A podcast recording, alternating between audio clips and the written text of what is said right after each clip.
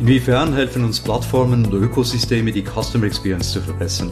Und sind die Kunden in jedem Fall die Gewinner, wenn sie große Player im Markt zusammentun für einen besseren Dienst am Kunden?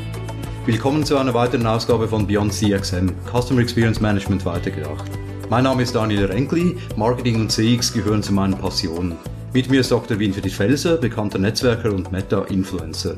Winfried und ich laden regelmäßig Gäste ein, um die von mir unter dem Hashtag BeyondCXM gestartete Blogparade fortzuführen und vor allem weiterzutragen aus der bestehenden CX-Community hinaus. Zu Gast bei uns ist heute Dr. Martha Böckenfeld. Herzlich willkommen, Martha. Ja, vielen Dank für die Einladung. Also ich freue mich schon riesig auf euch beide und äh, was wir dann gleich besprechen werden. Zu meinem Lieblingsthema Plattform und Ökosysteme. Genau. Martha Böckenfeld gilt als Thought Leader für Plattformen und Ökosysteme. Sie verfügt über mehr als 20 Jahre Erfahrung in Executive-Positionen in der Financial Services Industry und ist heute Senior Advisor Plattform und Ökosysteme Global Wealth Management bei der UBS am Hauptsitz in der Schweiz. Frühere Stationen, die sie auch nach Asien gebracht haben, beinhalten diverse Aufsichtsrats-, CEO- und CFO-Mandate, unter anderem bei BlackRock, Winterthur Group, Unicredit, Generali oder Kleinwort Benson in London. Ihre Fokusthemen Change Management, digitale Transformation und Innovation. Martha, habe ich etwas Wesentliches vergessen? Möchtest du etwas hinzufügen? Nein, vielen Dank, Daniel. Also ich freue mich jetzt auf das Thema. Schön, ja, dann lass mich doch zu Beginn die Fragen aus meinem Intro aufnehmen. Inwiefern helfen uns Plattformen und Ökosysteme, die Customer Experience zu verbessern? Und sind die Kunden in jedem Fall die Gewinner, wenn sie große Player im Markt zusammentun für einen besseren Dienst am Kunden? Ja, äh, Daniel, das ist ja fast schon eine rhetorische Frage, ja, äh, die auch schon zeigt, äh, dass es immer auch eine Schattenseite des Ganzen gibt. Aber ich würde ganz gerne mal mit der Nicht-Schattenseite anfangen. Ja.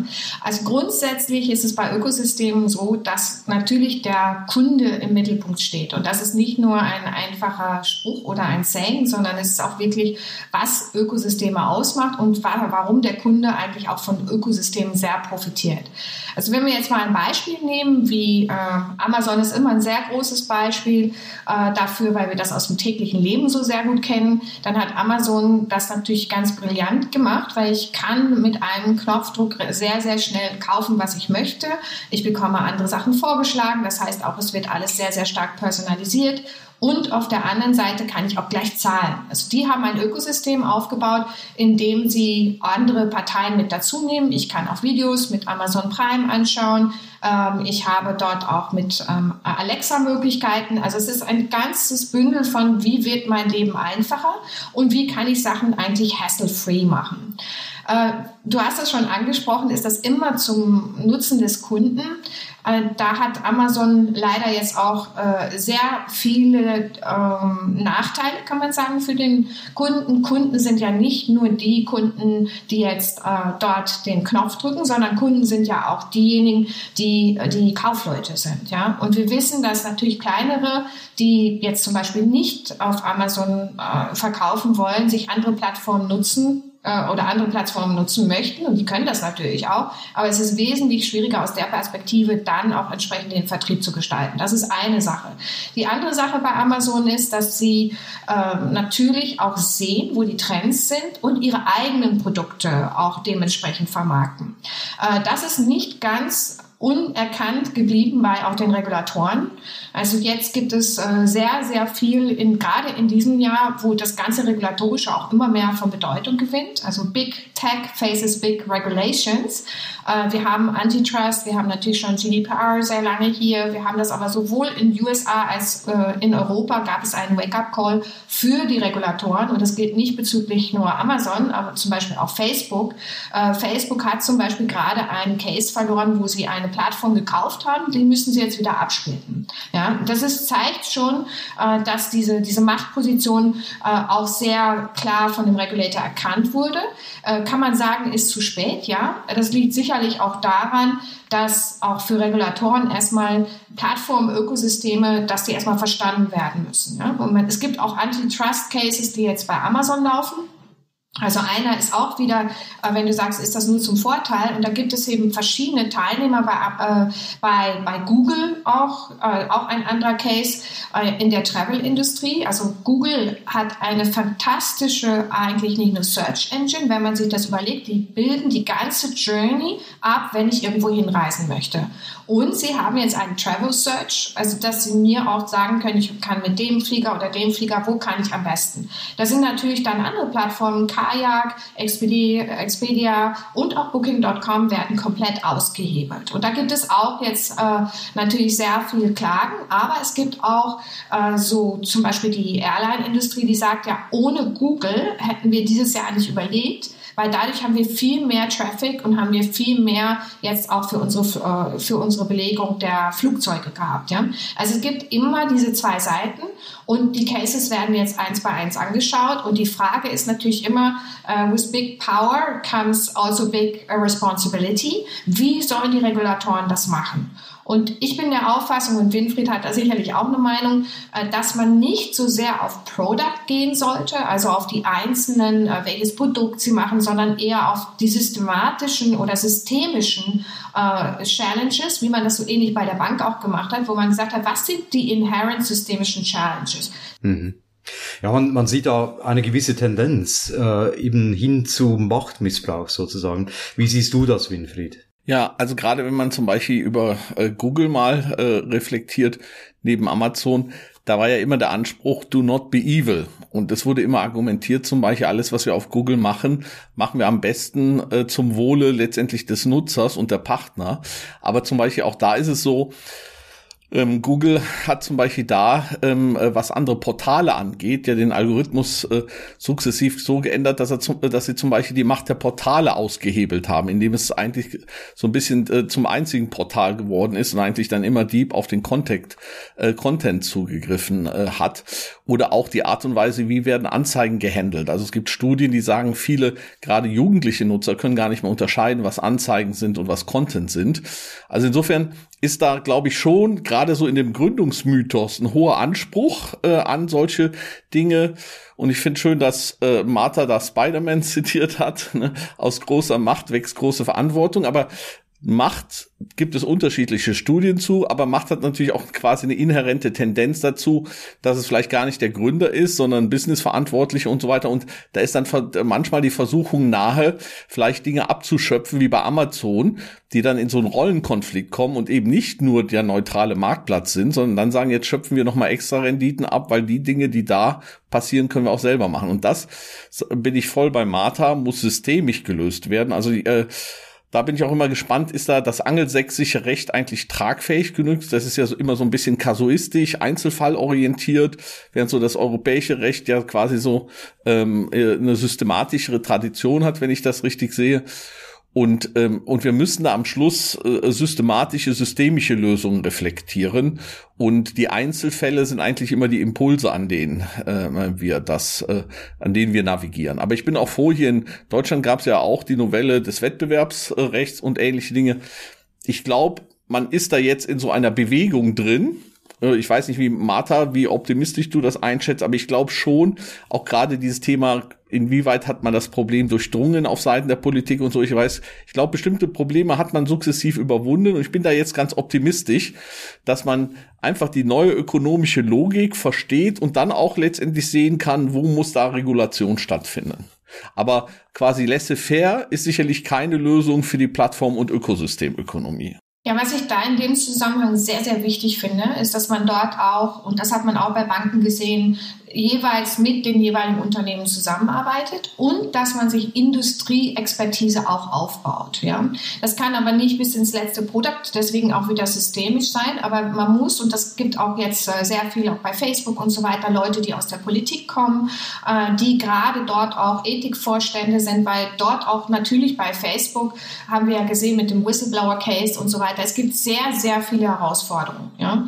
Also wir, wir haben sehr viel Nutzen als Nutzer, zum Beispiel auch auch mit WhatsApp und Instagram. Man kann man sagen, was man will. Da sind keine Ads drauf, aber diese ganze globale Vernetzung und diese Vorteile, die wir dadurch haben als Society und gerade jetzt in, in Covid-Zeiten, ja, ich kann mit meiner Mutter, die ist 82 Jahre, da kann ich sie sehen, ich kann chatten, ich kann alles machen. Äh, diese Tools, wenn auch Leute, die jetzt in Indien oder in Asien haben wir WeChat, wenn man das alles bezahlen müsste, weil es eben nicht finanziert werden kann, ähm, dann würden auch gewisse Freiheiten die, und, und Connectivity, die wir uns aufgebaut haben und die zu unserem Sozialleben gehören, würden verschwinden. Deswegen ist das eine, eine große Herausforderung auch für Regulatoren. Man muss eng zusammenarbeiten, nicht nur von der Legal-Seite, sondern auch von dem, äh, was auch die Social-Seite angeht. Das heißt, die ganze Society in dem Sinne. Es gibt im Übrigen, äh, Winfried, du, du hast das jetzt auch schon gesagt, es gibt äh, ein sensationelles Buch äh, auch, das heißt Surveillance Kapitalismus. Äh, wir kennen den Financial Kapitalismus, Surveillance Kapitalismus, also Überwachung. Ja, das natürlich auch Datenflows. Äh, es gibt ja diesen Spruch, Data is a new oil. Ja, das, also diese Datenflows sind natürlich einerseits sehr wichtig für die Customer, Customer Journey und Customerisierung, die Hyper Customization, die wir sehen bei Netflix, bei Spotify und bei allem. Das, äh, das ist klar. Aber es wird natürlich auch stark behavioral getriggert. Das heißt, das sind auch natürlich, wie kann ich ein Behavior ändern? Wie kann ich das äh, sicherstellen, dass jemand ständig auf diese Plattform kommt? Und äh, ein ganz tolles Beispiel ist natürlich auch Pokémon Go. Also das hat ja einen Hype aus, ausgelöst, dass ein Behavior gechanged worden, äh, dass ich überall den, den Pokémon gesucht habe. Natürlich hat man den auch dann auf verschiedene Plätze. Das muss man auch mit berücksichtigen. Ja? Da werden auch viele, man kann sagen, also Daniel, du hast auch schon ein bisschen angesprochen, manipulative Sachen gemacht. Und das, diese Abwägung, äh, das ist praktisch, würde man sagen, ähm, wie ein Faustuspakt, ja, den man lösen muss. Das ist ganz interessant, weil gerade jetzt auch aktuell ähm, äh, habe ich jetzt auch gerade nochmal geguckt, die Shoshana Zuboff ist immer so eine bekannte Kritikerin, eigentlich auch äh, des Silicon Valleys gewesen. Das ist das Buch von ihr. Surveillance Capitalismus, genau. das ist genau und, dieses und Buch sie hat ihr. ja und sie hat jetzt auch vom Digital, äh, oder jetzt wurde im Horizont irgendwie vom digitalen Wonderland gesprochen, dem irgendwie die Selbstkritik fehlt. Ja, also man muss ja auch mal das Ganze vielleicht nicht nur in systemischen, sondern in den historischen Kontext äh, sehen. Gerade Silicon Valley ist ja auch aus dem unglaublichen Heilsversprechen heraus entstanden. Und ähm, äh, da fehlte vielleicht manchmal einfach so auch so ein bisschen die Demut vor der Möglichkeit des eigenen ethischen Versagens. Ja, also ich äh, würde da gar nicht sagen, dass da irgendwelche diabolischen Menschen umgelaufen sind, ganz äh, umgekehrt. Ta manchmal waren sie auch tatsächlich inspiriert oder nicht nur manchmal. Ich glaube, das war ein ganz wichtiger Träger dieser groß, großartigen Fortschrittsgeschichte. Aber das hat dann manchmal vielleicht auch blind gemacht äh, für die für die Nebenwirkungen, ja, äh, wie bei einer Verpackungsbeilage in, äh, bei Medikamenten, dass man halt da auch wirklich genauer hinschaut und sieht, was sind sind die impliziten ähm, ähm, äh, Fehlentwicklungen, die da letztendlich stattfinden können. Ja, also ich habe ja immer so ein bisschen gesagt, das ist so ein bisschen die Flower Power Movement hat sich dann im schönen Kalifornien dann letztendlich dynamisch in die in die Silicon Valley Träume hinein äh, diffundiert und daraus sind diese großen Geschichten entstanden. Und da muss einfach auch jetzt nicht nur regulatorisch, sondern ich glaube sogar auch im System selbst äh, ein neuer Realismus und auch eine neue, wie im Horizont stand, Selbstkritik dann letztendlich äh, hinein diffundieren. Ja, es ist ja eigentlich ein Paradoxum als äh, als Anwender erwarte ich ja diese Convenience. Also ich, ich, ich, ich mag Self-Service beispielsweise. Ich, ich mag eben, wenn man mir äh, Produkte vorschlägt, beispielsweise wenn ich shoppe. Aber auf der anderen Seite bin ich natürlich schon ein bisschen, äh, äh, ja, ein bisschen concerned, äh, ein, ein, ein, ein, bisschen verwirrt auch teilweise, was man äh, dann mit diesen Daten alles anstellt. Ähm, also das, das, das macht einem ja teilweise Angst. Ähm, und, und, und so geht es wahrscheinlich sehr vielen. Und äh, so gesehen braucht es da wahrscheinlich Regulatoren. Also wir haben sie ja auch mit der DSGVO äh, beispielsweise oder dem DSG in der Schweiz. Äh, es braucht aber wahrscheinlich tatsächlich weitere Regulatorien und das ist dann immer so eine äh, Balance zwischen eben freier Marktwirtschaft, Globalisierung sozusagen und auf der anderen Seite eben äh, was ich da machen darf als mächtiges Unternehmen oder was ich äh, eben nicht machen sollte als mächtiges Unternehmen. Also ich glaube, das ist ein ganz wichtiger Punkt, den du jetzt gerade gesagt hast. Also regulatorisch, wir wissen alles, man kann alles regeln und trotzdem ist es sehr, sehr schwierig. Also auch was, was Winfried sagte, diese Demo, diese Selbstkritik, das, das hält auch langsam äh, so Einsitz in diesen großen Unternehmen, die auch Ethikvorsitzende äh, und so weiter haben und die jetzt natürlich auch von der Kultur her äh, sich ändern ändern müssen, aber auch ändern. Ja? Das ist die positive Seite dran. Deswegen bin ich sehr optimistisch dass auch von der Mindset-Seite bei diesen Unternehmen, die ja ursprünglich, wie du sagst, also die, die haben ursprünglich wirklich for the better good gestartet, ja, also Leute miteinander zu verbinden, sich auszutauschen und so weiter, good for the society. Und da gibt es extrem viele Beispiele, wie auch Tesla ist ja auch ein Ökosystem, dass es da wirklich sehr, sehr positive Entwicklungen gibt und, und dass das wirklich für uns also wir leben in einer Zeit, die, die eigentlich wirklich toll ist. Ja? Wir können so viele Sachen machen. Wir können ja auch über AI auch,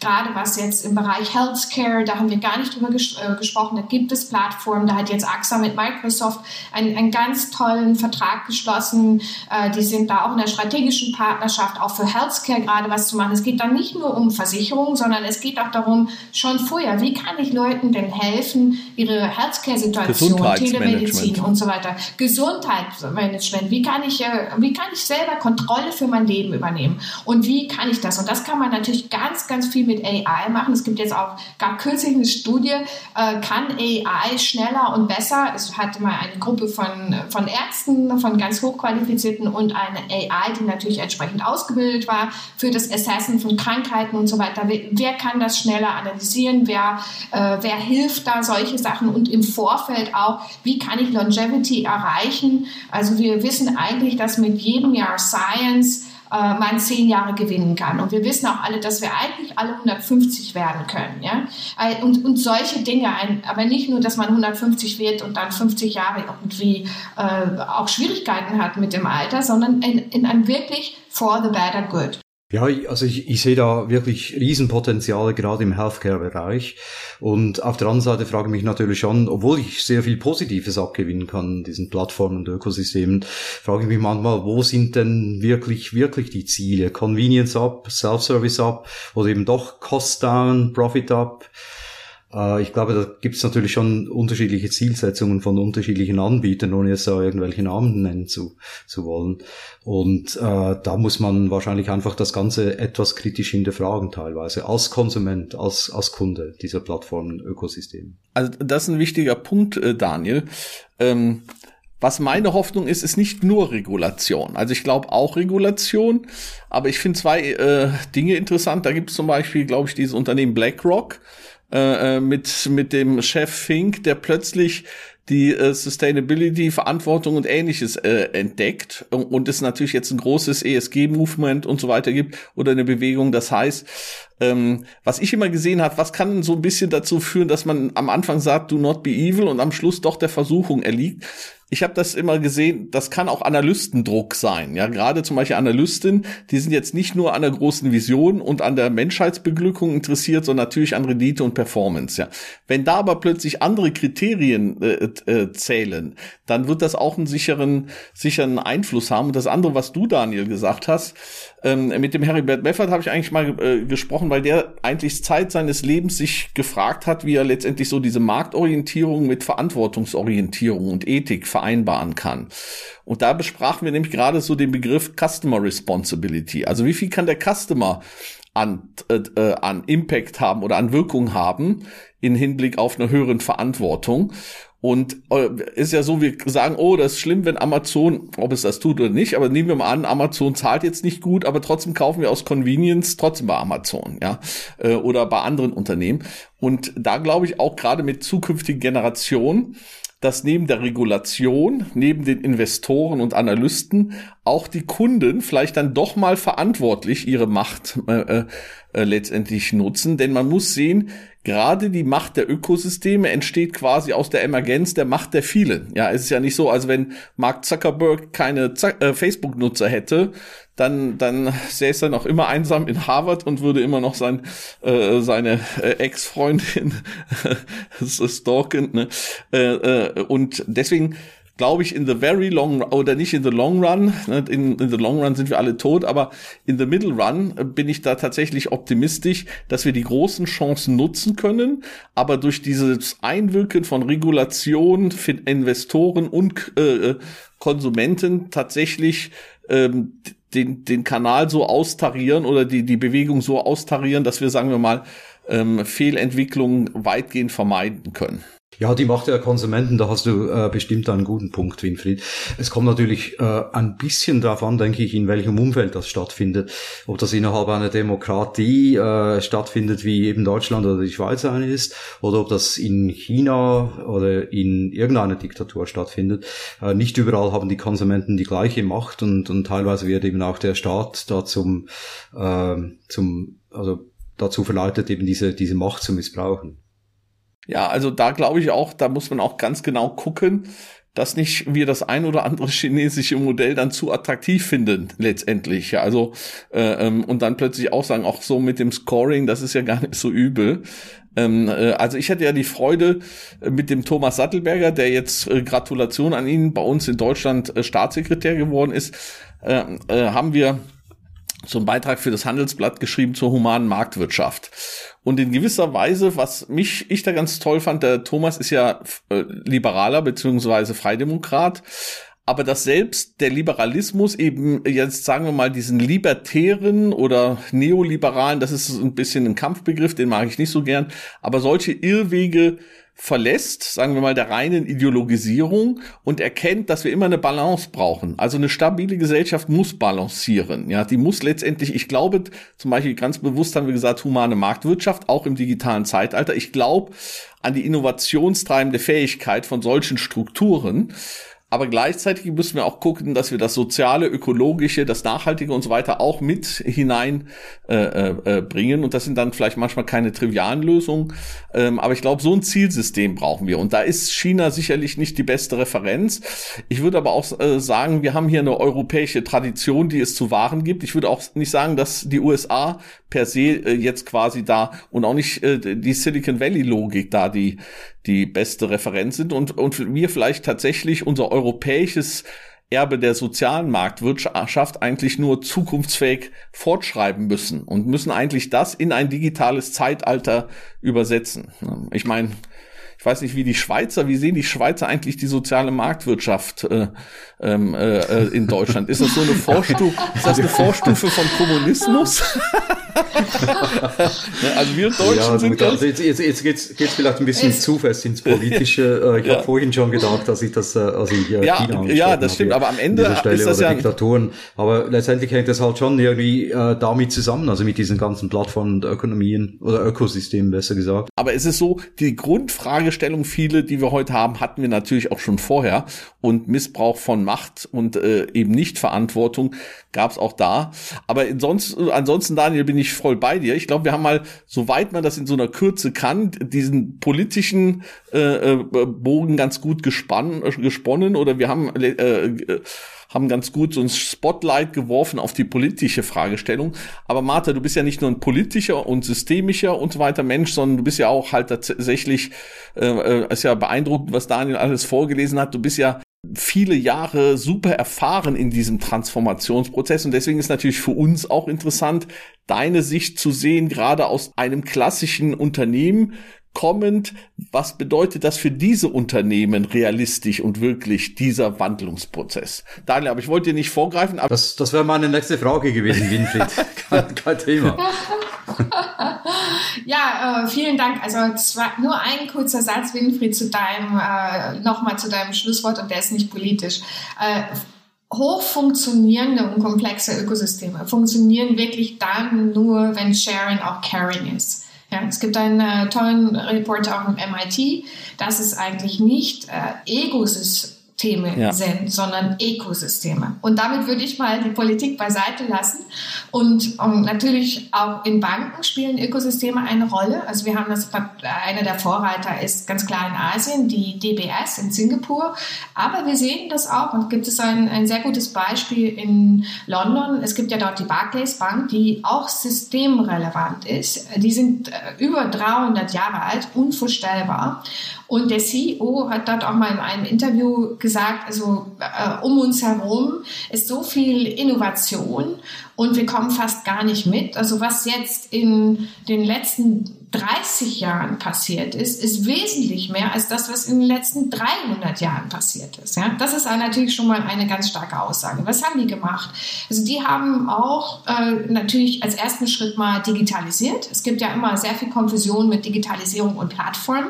Die Digitalisierung ist immer ein Weg zur Plattform und die brauche ich auch. Das heißt, sie mussten äh, das Ganze sehr, sehr stark digitalisieren. Sie haben jetzt eine Barclays App äh, gegründet und innerhalb dieser Digitalisierung muss man auch rein technisch schauen, dass man zum Beispiel auch Partner und so weiter anbinden kann, also sogenannte APIs, die dafür natürlich erforderlich sind. Das heißt, für Banken ist es aus ihrem Legacy-System gar nicht mal so einfach, diese Voraussetzungen zu schaffen, weil es per se mal ist eine Bank self-contained, ist nicht äh, auf Partner ausgerichtet. Da gibt es viele Prozesse und so weiter, die dann geändert werden müssen. Ähm, der Kunde verlangt aber etwas ganz anderes als das, was in der Regel eine, ich sag mal, eine der, der alten, gediegenen Banken so bieten kann. Der Kunde hat eine Experience. Wenn wir uns mal anschauen, was hat er denn für eine Experience? Dann gibt es verschiedene Layer, natürlich andere Produkte von anderen Banken, die so ähnlich sind. Dann hat er aber auch eine, eine äh, Experience. Ja? Also es ist nicht nur die Produkt-Experience, sondern es ist eine Experience, die darüber hinausgeht, wie zum Beispiel Robinhood, Revolut, einfaches Onboarding, alles on the click und so weiter. Und dann die faszinierende und viel, viel andere äh, interessante Experience, mit der wir als Bank competen, das ist die Experience, die Change Behavior ist. Wenn wir jetzt zum Beispiel Apple nehmen, ja, also ich, ich liebe ja alle meine Apple-Geräte, ihr habt hoffentlich auch Apple und dort ist es ja auch ganz äh, wichtig, was haben die als, als Changing Behavior? Äh, wenn man an das iPad denkt, dann ist natürlich, wir sind immer, wir wollen jetzt überall, und bei Kindern sieht man das am Fernseher, dann fangen die an rumzutatschen, weil sie schon an, äh, so gewöhnt sind, Smartphone, iPad, wenn sie das überhaupt noch haben. Und äh, da, das ist eine Experience und das hat sich komplett geändert. Also dieses haptische, dieses sehr einfache, Apple in seiner Anmut, in seiner Schönheit und auch in seiner Easiness. Wenn ich eine neue App runterlade, alles ist schon da, alles ist easy. Ich kann transacten auch von der Apple. Also Apple ist eine unglaubliche Plattform. Äh, abgesehen von natürlich, was wir vorhin besprochen haben. Dann gibt es Netflix. Netflix ist für mich ein echt tolles Modell für Banken. Warum ist es so? Weil Netflix hat nicht nur eine Hyperpersonalisierung und on-demand at any time Fingertip, sondern was die machen, die haben äh, jetzt eine so starke Engine, dass sie verstehen, wo sind die Trends, wie ist die Dramaturgie von den verschiedenen äh, Movies und so weiter, was gefällt den Leuten wirklich und sie produzieren selber aufgrund dessen. Das heißt also, wir auch bei der Bank, wir kommen raus aus dieser Produktperspektive. Ich entwickle ein Produkt, ich habe Market Research, die dann so, ja, auch Customer-Segmente äh, Segmente hat man ja immer von gesprochen. Also gerade jetzt im, im Private Banking, das sind die Affluent, das sind die High Net, das sind die Ultra. Wenn man aber wirklich so in ethnologische, soziologische Research reingeht, was ich auch sehr viel und oft gemacht habe, mit dem Expertenteam, dann findet man heraus, es gibt keine Segmente. Es ist alles Segmentagnostik. Und ich habe ja in der Bank sehr viel Content. Ich habe sehr viel Kontakte. Ich kann ja sehr viel mehr über den Kunden herausfinden. Ich kann herausfinden, was will der Kunde wirklich? Was ist sein Mindset? Und dann kann ich sehr erfolgreich auch die Services anbieten. Und das ist zum Beispiel jetzt bei Netflix ja, Squid Game und so weiter. Sie produzieren die eigene Serie. Jede Serie ist ein Hit. Ja, also ich weiß, jedes meiner Services, das ist ein Hit. Warum? Ich habe das co-kreiert, auch mit meinem, äh, mit meinem Customer. Also ich habe nicht nur, ich weiß, was der will, sondern auch wenn man in die agile Arbeitsweise geht, man kann die Innovation co-kreieren. Man muss aber als Bank dann auch bereit sein, test and learn and fail. Manche Sachen funktionieren, manche Sachen funktionieren nicht. Und das hat Barclays mit dieser App gemacht und sie sind nicht stehen geblieben, einfach nur, okay, wir digitalisieren unsere Services. Was sie auch gemacht haben, es gibt ja PST2, äh, dass die Daten also frei ausgetauscht werden können, auch an Fintechs. Da waren sie erst alle, auch alle in der Bank sind erst, oh mein Gott, ja, dann werden alle meine Banken gehen dann an Fintech, wenn der Kunde zustimmt. Äh, das heißt, die Daten meines Kunden, ich verliere die Kundenschnittstelle. Barclays hat sich überlegt, ja, das muss ja gar nicht so sein. Wenn der Kunde auch bei mir sagt, von den ganzen anderen Banken, also der Kunde macht äh, ja meist Multi-Homing, Multi-Banking in verschiedenen äh, Phasen, der kann ja auch bei mir sein, ja. Und dann haben sie wirklich auch das so gebaut, APIs gebaut mit anderen Banken, dass der Kunde jetzt auch die Banken dort verwalten kann. Das ist natürlich, man kann dieses Modell, dass man, dass das eigentlich Competitors sind, kann man zu Partnern machen. Das ist die Beauty of the Ecosystem. Und das hilft dem Kunden wiederum. Darüber hinaus haben sie Travel gemacht, darüber hinaus haben sie Car gemacht und so weiter. Und sie machen das so, dass es auch wieder kommt aus dem Behavior Analysis, dass sie nicht einfach sagen, hier hast du Travel, hier hast du Car, hier hast du House, hier hast du das, sondern sie haben sich überlegt, was ist der Mindset des Kunden, wenn er zum Beispiel Travel hat. Dann ist es nicht nur eine Versicherung, sondern er möchte ja erstmal suchen, er macht sich Gedanken oder ein Haus, da muss er erstmal saven. Und sie nennen das Life Moments. Life Moments. Mhm. Which moment in your life is relevant? Das heißt, es ist nicht mehr relevant, das Produkt, sondern was ist es, was ich eigentlich will. Es gibt auch einen ganz, einen ganz anderen tollen Startup, der heißt Dreams. Ja, da kann man seine Träume eingeben. Ja, da kann man sagen, welche Träume habe ich und ich versuche diese Träume zu verwirklichen.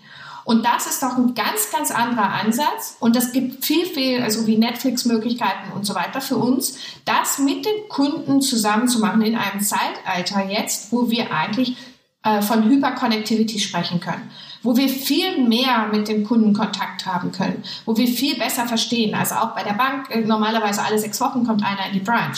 Dich, also natürlich ein guter Relationship Manager weiß das, aber die Leute, die keinen Relationship Manager haben, ich weiß nicht, was der will, was seine Familie, was seine Probleme sind. Das kann ich natürlich über eine Plattform mit einem entsprechenden Ökosystem, mit entsprechenden Partnern viel, viel besser herstellen. Und deswegen auch für Banken sind Ökosysteme essentiell, um eben wirklich äh, im Moment of Truth und auch im kompletten Lifecycle eines Kunden äh, zur Verfügung zu stehen. Das ändert natürlich auch gesamte Businessmodelle. Ich wollte kurz was, äh, ähm, äh, auch eine Referenz dazu äh, äh, erwähnen, weil ich das ganz spannend finde, weil das dieses Denken in Customer Experience oder Business Experience nochmal auf eine höheren äh, Ebene äh, äh, ähm, setzt.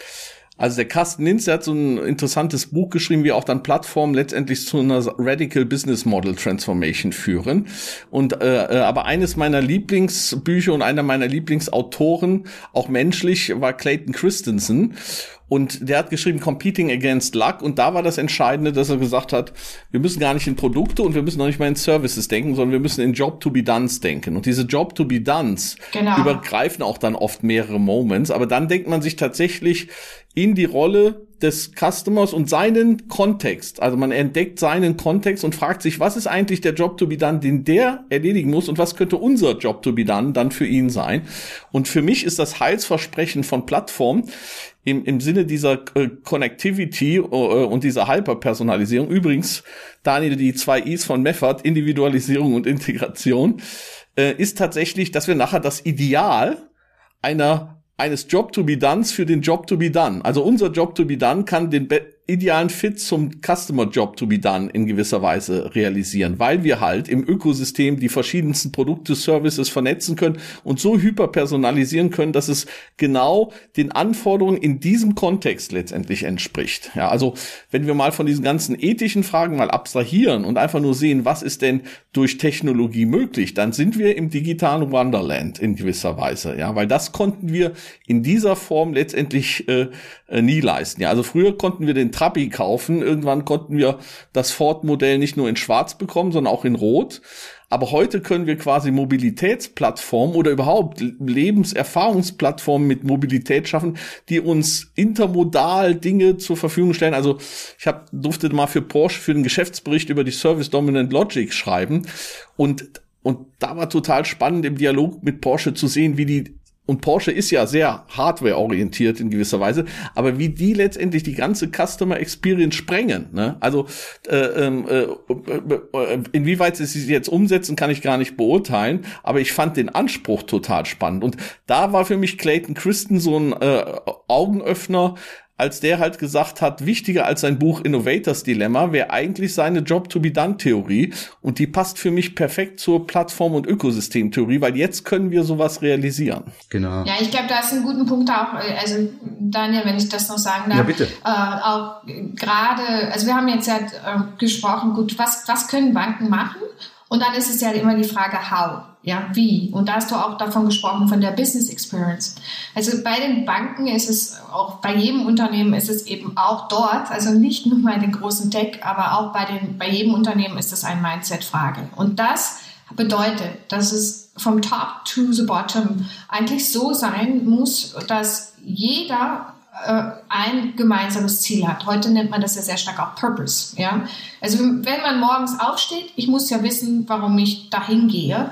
Und das muss etwas sein, äh, for the greater good. Ja, und das nicht nur auf dem Papier, sondern es muss gelebt werden. Und wenn ich als Consumer Kontakt habe mit jemandem, der bei der Bank arbeitet, idealerweise haben sie das so, sind sie so von der Motivation her, äh, von der Kultur, dass sie wirklich Freude daran haben, äh, das für den Kunden zu liefern. Und ich glaube, das wird auch so sein. Das sieht man ja immer mehr. Auch in, in den Banken ist da eine große Transformation, dass man fragt, ja, why do I do it? Ja? Why? Das große Why.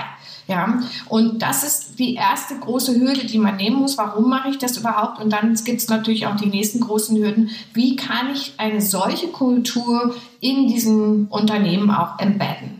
Das ist, der, das ist da auch ein großer Challenge, wenn man alte Strukturen hat und so weiter. Aber da gibt es ja auch sehr, sehr viele Möglichkeiten, wenn einmal sich das Top-Team äh, mit Plattform-Ökosystem gesehen hat, what's the beauty ist, dann ist es eigentlich, dann hat man so viele Ambassadoren auch, die man immer wieder mit reinnehmen kann. Ja, spannend. Ja, es gelten ja Großbanken äh, per se nicht unbedingt als agile Unternehmen. Wie gefährlich äh, siehst du die Startups hier als, ich meine, Uh, DeFi ist so ein Thema, Decentralized Finance.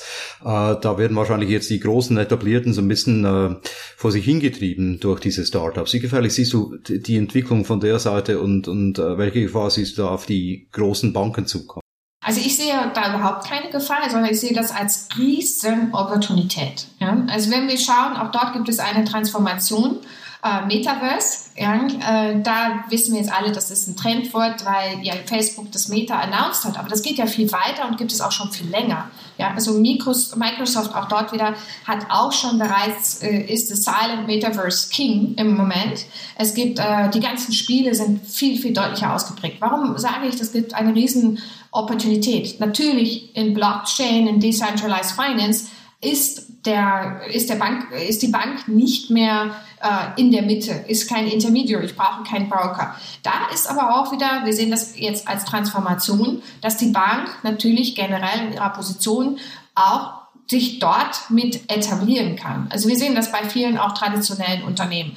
Beispiel, äh, was ist Teil der Transformation? St. James Place in UK, einer der größten Wealth Manager, hat jetzt angefangen, äh, auch ihre, ihre äh, Client Advisor zu trainieren, dass die, mit, dass die virtuell mit den Kunden einer virtuellen Realität denen aufzeigen können, was passiert mit ihrem Geld oder was passiert nicht mit ihrem Geld. Also was müssen sie machen, wo sind ihre Lücken. Das wird alles viel, viel klarer für die. Ja? Und von der Experience ist das natürlich einfach gewaltig, was wir dort als Experience haben, ja. Also Sotheby's hat ein eigenes Metaverse schon, ja, hat sich schon äh, ein Land gekauft und oder ist dort schon positioniert als Museum und die Experience gerade jetzt wird nochmal durch Covid wissen wir auch äh, getriggert und acceleriert ist natürlich ganz, ganz toll, dass, dass wir dort auch ganz andere Experience machen können. Deswegen ist das auch für Banken, äh, die jetzt nicht, wie auch wie, das, wie wir das sehen mit Plattformen und Ökosystemen, in ihrem traditionellen bleiben, das können sie auch gar nicht, sondern eigentlich alles diese Möglichkeiten langsam mitnehmen. Und äh, gibt es auch sogar eine South Korean Bank,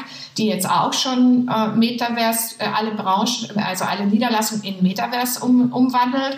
Äh, weil ich habe heute ja das Problem, ich kann nicht mehr in eine Niederlassung gehen oder wir haben nur noch ganz wenige und die werden aus Kostengründen auch aufgehoben und die sind auch in der Digitalisierung gar nicht mehr aktuell.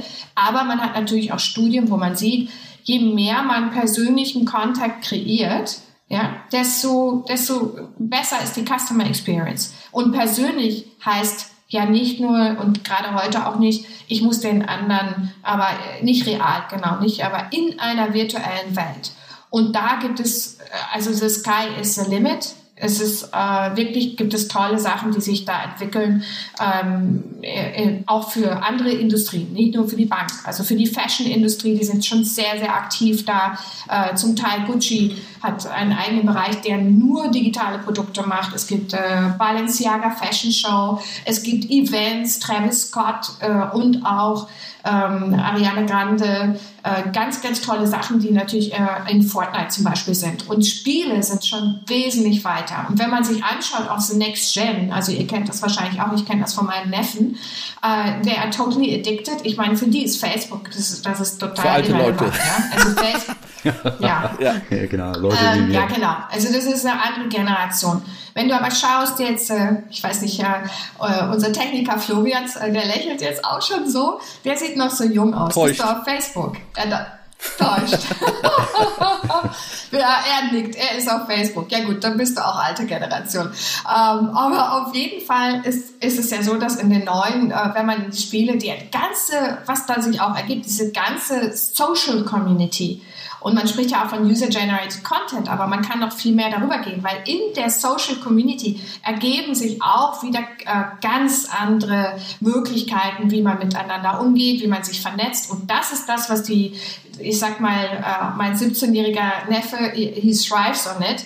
Uh, ja, weil die, die reden nur noch darüber, er hat global Kontakt, er hat also viele, viele Freunde im Universum ähm, und, und kann da ganz tolle Sachen machen, ja.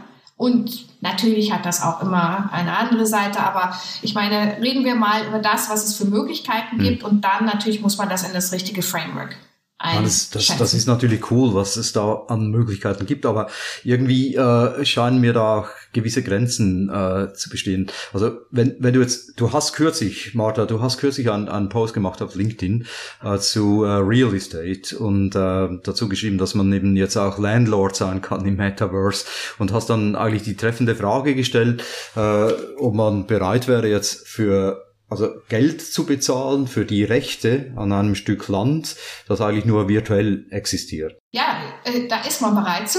Ob das, weil man persönlich dazu bereit ist, ich würde sagen ja, weil ähm, man sieht, dass es gibt viele Investoren. Also es sind schon äh, 100 Millionen also in virtuelles Land investiert worden. Warum?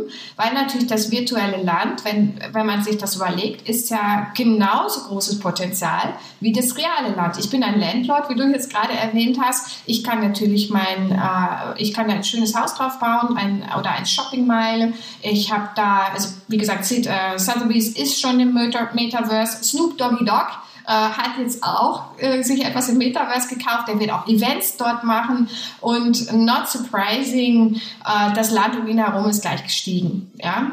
Äh, und vielleicht auch für persönlich, ja, das ist ja nicht nur dass ich mir dort ein Land kaufen kann, sondern ich kann ja gegebenenfalls auch, habe ich im Metaverse in, in anderen Spaces, im Metaspace, andere Möglichkeiten, äh, mir auf einmal, wenn man sich das vorstellt, ich wohne in einer sehr kleinen Wohnung und ich habe immer davon geträumt, mir mein Haus selber zu bauen und kann ja auch sein, dass ich in einem großen Bauernhof oder sonst was leben möchte. Das kann ich alles frei gestalten. Also ich mhm. kann auch äh, für mich und man muss natürlich dann, klar, ich weiß auch immer dann, äh, Winfried schaut schon so, da gibt es immer natürlich alle anderen Komponenten dazu, aber lass uns doch mal the bright side of life ein bisschen äh, hier auch darstellen. Ich gucke immer so. Ja? Also man kann auch wenn ich auf der bright side bin.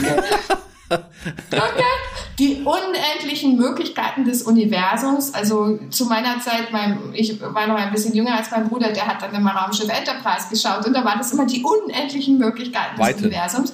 Und äh, ja, die unendliche Weite, genau, damit dieser speziellen Musik. Äh, danke, du hast es auch sehr intensiv geschaut. Und dann kam natürlich, kam natürlich viele Ja, aber auch sehr emanzipo äh, emanzipatorisch, divers, zukunftsorientiert. Und wenn man manchmal guckt, was da letztendlich ja. alles an Technologie vorhergesehen wurde, ist. Das war schon, das war schon ein ganz ja, besonderes. Star Trek und Everything, das, das ist so ein bisschen noch. wie damals ähm, Captain Nemo. Im, das war auch, da gab es noch gar keine U-Boote und so weiter, ja, da wo das, äh, wo Captain Nemo äh, geschrieben wurde. Mhm. Und dann für uns ist das selbstverständlich, ja.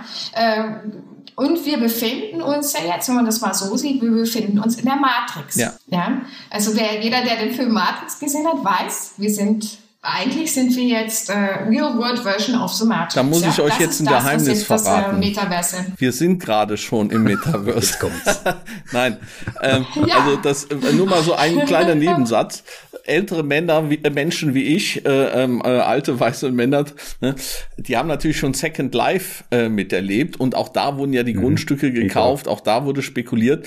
Aber das Thema ist, ich glaube, man muss immer aufpassen, dass man nicht selbst in die Falle reinläuft, nur weil irgendetwas irgendwann mal äh, nicht geklappt hat oder nicht so geklappt hat, dass es nicht in Zukunft klappt. Ich denke schon, auch jetzt durch Covid, durch einfach die technologische Entwicklung, die ich durch die höheren Bandbreiten, durch den Generationswechsel, glaube ich sehr schon, äh, sehr wohl, dass das tatsächlich noch etwas ist. Und vielleicht werden wir irgendwann mal das Virtuelle so real akzeptieren wie das analoge Reale in gewisser Weise. Und dann hat das natürlich enormes Potenzial. Man muss ja sowieso sagen, jedes Wertversprechen. Ja, also wir haben ja Lehman-Krise äh, erlebt und dann haben wir strukturierte Produkte gesehen.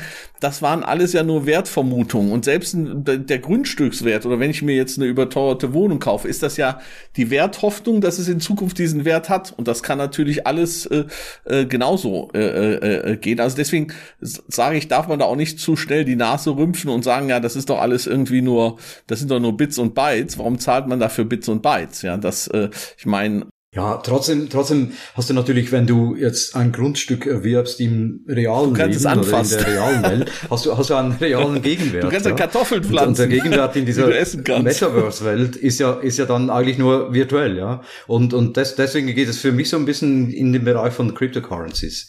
Also auch da habe ich natürlich die Hoffnung, dass sich das irgendwie positiv entwickelt und ich irgendwann dann mit, mit viel Gewinn rausgehe. Ja, also ich, ich würde jetzt nicht, äh, also wir geben ja hier kein Investment Advice im Podcast, ne? aber natürlich spielen NFTs, Non-Fungible Tokens, Krypto und so hm. weiter, spielen eine sehr große Rolle.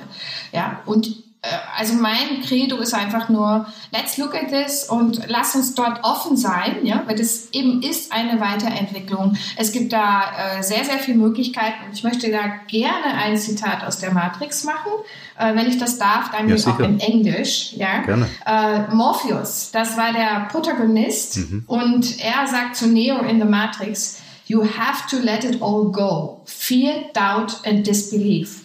I can only show you the door. You are the one that has to walk through it. Cool. Ja. Da gibt's übrigens jetzt dann so ein Revival. Nummer vier.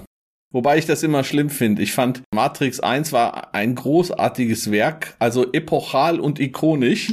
Und dann finde ich immer mhm. schlimm, wenn es dann von Folge zu Folge schlimmer wird. Aber mal schauen, vielleicht schaffen sie es ja mit der vierten wieder rauszureißen. Aber genau. ähm, äh, ich glaube auch, ich bin da jetzt auch einfach äh, äh, schon optimistischer als damals bei Second Life, wo ich am Anfang schon früher Kritiker letztendlich war. Das sehe ich jetzt tatsächlich anders, weil das andere Zeiten sind. Das genauso, ich habe mal eine Mobilfunkrechnung für ein Telefonat bezahlt, das waren 3000 Euro. Daten, Dauerdatenübertragung nachts. ne? Ja, also Winfried, ich glaube, ganz wichtiger Punkt, äh, schnelles Beispiel, Smartphone zehn Jahre vorher. Genau. Die Technologie, alles muss zusammenkommen. Alles muss passen. Und heute wissen wir auch, dass alles, es, es entwickelt sich alles und es entwickelt sich alles sehr, sehr ten ja. times exponentiell. Und wir haben als Menschen, auch zu deiner Frage, Daniel, äh, also kannst du dir das vorstellen, ja? Also ich treffe immer wieder viele Leute, die sagen, das ist ja, oh, das geht gar nicht, ja? Aber es liegt auch ein bisschen daran, dass wir exponentiell ja schon gar nicht rechnen können, ja? Also das, das, unser Gehirn ist linear. Eins und eins ist zwei. Was ist dann, äh, ich habe mal immer diese schöne Aufgabe für, für Kinder, ich gebe dir jeden Tag einen Penny oder ich gebe dir einmal das große Geld, dann nehmen wir immer alle das große Geld, weil wir können das nicht. Wir haben das nicht gelernt. Also wir brauchen einen Rechner, um exponentiell rechnen zu können. Unser, unsere neurologisches äh, Verständnis ist nicht da. Deswegen, wenn wir jetzt 10 times und diese, im Englischen nennt sich das ja Abundance, diese Rich diese Richness, die wir haben, wenn wir das verstehen zu nutzen, dann haben wir äh, also eine ganz, ganz tolle Zeit, in der wir leben und in der wir, die wir auch mitgestalten können. Das ist das Wichtige. Also mein Credo ist wirklich, lasst uns das doch embracen und lasst uns das doch auch äh, mitgestalten äh, in, in, in dieser Reise, die, die wir jetzt da alle gerade machen. Das Embracen ist ein super. Nein, klar, das. Äh, Daniel, ja, darf genau, ich einen das, Satz sagen zu dem Embracen? Und nur, ja, ich, ich wollte nur sagen, nur weil ich diese kritischen Fragen gestellt habe, heißt das nicht, dass ich jetzt irgendwie äh, nicht ein Fan bin von dieser ganzen Entwicklung. Ich bin ja äh, per se äh, so ein Technologie-Addict sozusagen. Also ich, ich, ich liebe das und ich, ich sehe auch, in welche Richtung das Ganze führen könnte und äh, bin übrigens auch in Cryptocurrencies investiert. Also äh, eben das wollte ich einfach noch anmerken. Aber wie, wie genau, ich wollte jetzt nochmal das Embracen auffassen, weil ich finde, wir haben eigentlich eine schöne Entwicklung in diesem Talk, in diesem unplugged, äh, unscripted Talk gehabt. Äh, erstmal die große politische Debatte, dann die große Vision, gerade mit Metaverse sehr konkret. Aber wir hatten ja auch schon angeschnitten, äh, das embracen und wie sind eigentlich die heutigen Unternehmen darauf vorbereitet? Also ich hatte mal einen Artikel geschrieben über digitale Cargo-Kulte, wo ich gesagt habe, äh, ein Ding, das passieren kann, ist, dass man sich zwar äh, so ein bisschen embraced, aber man macht da irgendwie so ein Lab oder so eine Insel oder so ein Startup und ein Pilot, aber die Kernorganisation bleibt davon unberührt auch so ein bisschen äh, so aus dem Innovators Dilemma. Man hat vielleicht auch nicht diesen Sense of Urgency, der ja so gern beschworen wird. Und du hast ja schon gesagt, äh, das ist ein Mindshift und der ist halt auch nicht ganz so einfach. Die Strukturen passen nicht und last but not least ist das ja auch ein riesiges Reskilling-Thema, um so einen Tanker zu drehen. Ja, also wenn du jetzt morgen äh, in welcher Allokation oder in welchem Job to be done auch immer ähm, äh, einen großen Tanker der Finanzindustrie in so eine Richtung drehen willst, das ist ja ein Herkules-Akt. Also wie, wie, wie, wie soll das gelingen, Martha? Ah, das war eine Frage an mich. Okay, Tone from the top. Ja, also man braucht wirklich, äh, und das war auch sehr schön, der Barclays-CEO in einem Interview, äh, der hat dann auch gesagt, also ein Mitarbeiter hätte ihn äh, bestimmt zwölf Monate bedrängt, wir müssen das machen und das machen und das machen und schau mal hier. Und er hat zwar gesehen, also die Monsus und so weiter in UK dieser Welt, aber er hat das nicht verstanden, was Plattformen und Ökosysteme sind. Das hat er ganz offen zugegeben. Und dann hat sein Mitarbeiter gesagt, okay, ist hoffnungsloser Fall, hier komme ich irgendwie nicht weiter und hat ihm für einen Flug äh, in seine Holidays ein Buch mitgegeben, äh, eben über Plattformen vom MIT-Professoren. Äh, das, das, das Buch überhaupt, was also jeder, der Plattform-Ökosystem weiß. Ja? Und er hat das gelesen und da waren so viele Beispiele drin über und, und alles, was he knows in his daily life. Und dann ist irgendwo, das hat er selber gesagt, dann war es so spannend, über die hat er einen sehr langen Flug mit seiner Frau. Da hat er den sofort angerufen, als er aus dem Flugzeug kam und hat gesagt, now I, now I get it, now I understand it. Ja, und das war vor einigen Jahren und let's do it. Und ich glaube, das braucht eben diese Anstöße. Ist jetzt nicht immer, dass man seinem Chef vielleicht so ein, so ein Buch schickt oder man hat vielleicht auch schon CEOs, wie das bei uns der Fall ist, die natürlich also mit einem großen äh, Experience-Schatz äh, kommen von Plattformen und Ökosystemen. Aber man braucht wirklich diesen Support auch from the top. Also das ist auch wie bei allen anderen Sachen Tone from the top. Und vielleicht also mein Plädoyer ist auch immer die, das Piratencamp durchaus auch zu haben für Innovation. Mhm. Also eine Truppe, die das wirklich äh, treibt und die, die dort auch ähm, ja, grenzenlos ist in gewisser Weise innerhalb natürlich der Corporate Governance und so weiter, äh, aber die auch so ein bisschen protected sind. Das hat eigentlich in allen Unternehmen immer sehr gut äh, funktioniert, wenn man diese, diese Startups-Kultur auch ein bisschen pflegen möchte. Und klar, Mindset, Cultural Corporate Mindset. Manchmal protected man das Startup, manchmal protected man die Kernorganisation vom Startup. Aber du, du hast recht, grundsätzlich bin ich äh, dabei, dass es letztendlich ein Top-Thema ist. Da ist die Frage, haben die ganzen Organisationen heute schon die richtigen Tops? Ja, also ähm, äh, äh weil oft ist ja so die klassischen Hierarchien, die kamen auch, sagen wir mal, aus den klassischen Fähigkeitsanforderungen heraus. Ja, ähm, und jetzt plötzlich braucht man, sagen wir mal, ganz andere Kompetenzen, um so etwas zu durchdringen. Die Guten äh, äh, machen das quasi Learning äh, by Doing oder äh, äh, sind da bereit, da hineinzugehen. Wir haben ja immer wieder versucht, solche Versuche wie äh, äh Chief Digital Officer und äh, äh, demnächst gibt's dann den Chief Platform und äh, Ecosystem Manager oder so äh, was muss in der heutigen Organisation außer dem Top-Management ähm, Commitment sich strukturell noch tun oder ergänzen oder ähnliches, damit tatsächlich das die Gesamtreise passiert. Also nehmen wir mal an, wir hätten jetzt ein Top-Management, das ist auf der letzten Flugreise als Paulus eingestiegen, als Saulus eingestiegen und als Paulus gelandet. Ist eine total schöne Story ne? mit einer Flugreise vom äh, Saulus zum Paulus, äh, was Plattform angeht. So, jetzt ist er gelandet. So, äh, äh, was sind so da die nächsten strukturellen Dinge oder wo holt man sich die Skills, das Know-how oder so, äh, damit das Wunder dann auch Realität wird, das Digital Wonderland? Ja, also ich, ich finde, ähm, zu dem, was du vorher gesagt hast, man muss aufpassen, und das ist heute auch, auch ein Problem in einigen Unternehmen. Da sagt man, okay, ich habe jetzt äh, einen Digital Platform Officer oder Digital irgendwas Officer und der ist jetzt dafür verantwortlich. Das ist der komplett genau. falsche Ansatz nach dem, was wir vorhin besprochen haben. Weil es eine Unternehmenskultur ist. Das heißt, ich muss mal, also ich muss als, als CEO dann natürlich schauen, wie, wie wir jetzt äh, vorhin schon mal gesagt haben, was ist die Arbeitsweise? Also eben diese agile Arbeitsweise, auch Trendwort, aber es ist nicht eine chaotische Arbeitsweise, ganz im Gegenteil.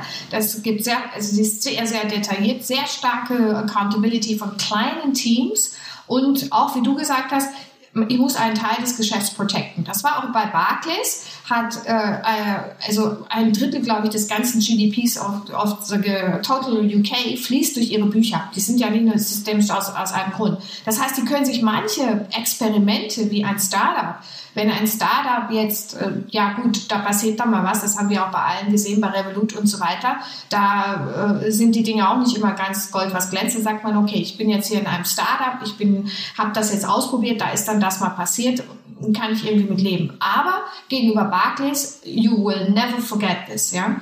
Und deswegen ist es auch so wichtig, dass man also auch verschiedene Teile im Unternehmen hat, die ein Teil ist so äh, run the bank und der andere Teil im klassischen Sinne change the bank. Aber das darf man auch wieder nicht zu sehr auseinanderziehen, weil man möchte ja, dass das alles genau. miteinander connected ist. Und diese Connectivity äh, muss man über verschiedene Ebenen und das kann auch nicht nur im Top-Management sein, das muss HR sein, das muss Marketing sein, das sind alle Funktionen und der Begriff, den du gesagt hast, von Customer Experience zu Business Experience. Jeder im Unternehmen hat einen Purpose for the greater good. Jetzt hast du die Frage von Winfried trotzdem noch nicht ganz beantwortet, Martha, weil ich wollte die nämlich auch stellen. Welche Skills, welche Kompetenzen braucht es? Also neben Tone from the Top, Kultur, Mindset, äh, die Piratenabteilung etc. Was braucht es da wirklich an Skills? Design Thinking, äh, Scrum? Ja. Äh, irgend sonst noch was? Ja, also wenn ihr, wenn ihr in das Detail reingeht, sicherlich, ja. Also du brauchst äh, Scrum Masters, das ist natürlich alles auch sehr, sehr hohe digitale, äh, also abgesehen vom Mindset, ja. Also ich habe auch viele schon gesehen, die vom Behavior äh, die also dahin auch kommen können. Das sind nicht nur die Jungen. Das hat auch wieder nichts mit dem Alter zu tun. Ja? Also ich habe ganz viele, ganz, ganz tolle Leute getroffen, die zum Beispiel in der Front äh, sind und sehr, sehr nah am Kunden sind.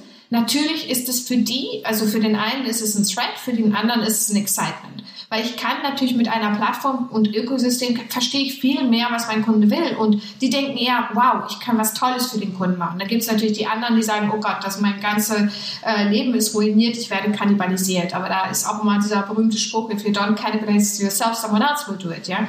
Also da gibt es schon, äh, du brauchst so äh, Change Agent ja, äh, die du äh, und du brauchst Ambassadoren. Das kann man natürlich über kleine äh, Pilotprojekte machen, die man äh, Lighthouse-Projekte. Man kann schauen, welche haben schon äh, vielleicht sind eher schon auf der Reise. Und ein ganz, ganz wichtiger Punkt ist auch immer wieder kommunizieren. Also man kann sich gar nicht vorstellen, wie wichtig Kommunikation ist. Ja, das äh, und man man weiß es ja auch, man kann nicht alle sofort. Äh, es gibt die Early Movers und gibt die verschiedenen Abschichtungen, wer da mitgeht. Aber man muss durchaus sich auch, äh, auch in der UX, ja, UX, UI Design haben die Banken auch nicht, die, die sind vielleicht auch nicht immer die besten in Tech.